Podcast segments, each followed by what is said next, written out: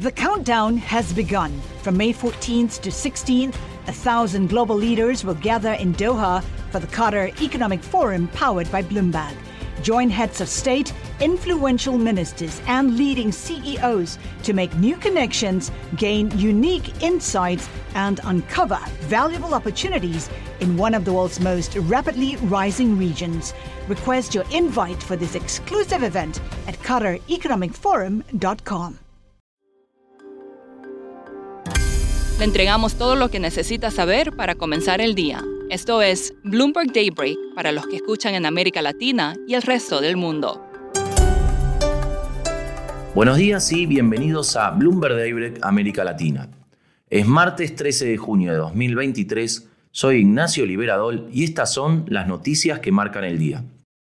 Hoy las bolsas estaban cediendo parte de su avance. Los operadores esperan la publicación de un dato clave sobre la inflación en Estados Unidos y evalúan el impacto de los estímulos económicos de China. Los principales índices de Estados Unidos se encaminan a ganancias modestas después de que el Nasdaq 100 y el S&P 500 cerraran el lunes en sus niveles más altos desde abril de 2022.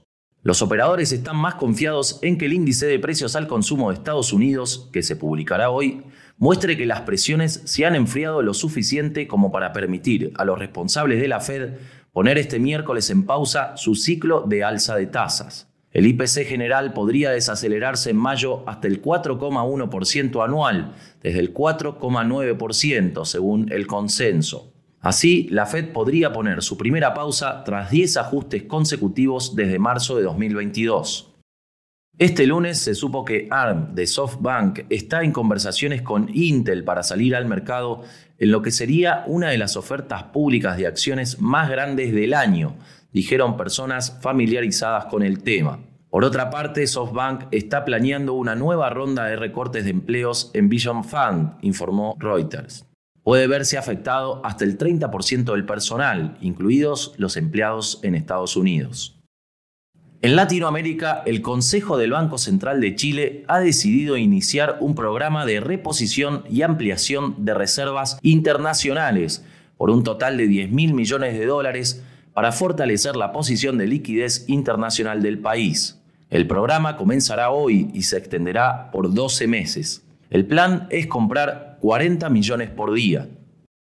Las remesas a Bolivia alcanzaron 494 millones de dólares entre enero y abril de 2023, 1,2% más que durante los primeros cuatro meses de 2022, lo que representa un récord histórico. Como les mencionamos ayer, esta semana está marcada por las decisiones de los bancos centrales de varios países, incluidos la Fed, Hablamos con Sebastián Boyd, editor del blog Markets Live, quien nos cuenta acá cuáles son las expectativas del mercado. Bueno, esta semana es una semana muy importante para los bancos centrales. Tenemos decisiones de la Reserva Federal, del Banco Central Europeo y del Banco de Japón, miércoles, jueves y viernes. Y todavía hay algunas dudas sobre lo que va a pasar con, con los tres. En la Reserva Federal, lo que se espera el mercado, lo que se espera mayoritariamente, es que van a hacer una pausa, pero probablemente con un tono un poco agresivo. O sea, pausa con la posibilidad de que subamos tal vez en julio. Porque si bien los indicios son, la inflación viene bajando bastante rápido y hay cada vez más, mayor indicio de, de las encuestas económicas que hacen los bancos centrales que la economía en, en Estados Unidos está ralentizando. Pero, y es un perro bastante importante, el desempleo no ha subido en forma importante.